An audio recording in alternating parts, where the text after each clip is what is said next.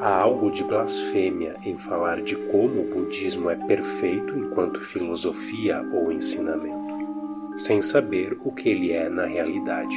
Shunryo Suzuki